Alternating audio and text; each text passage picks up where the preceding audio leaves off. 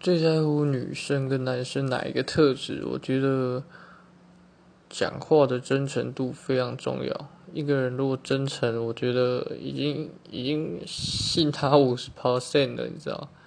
那如果不真诚，基本上这个朋友就就不用做啦，算啦。所以我觉得一个人一定要真诚，然后做事一定就是要说到做到。那就算做不到，也要有一个合理的、合理的解释，这样。对我觉得这非常重要。我觉得只要真诚，大概就五十 percent，没问题。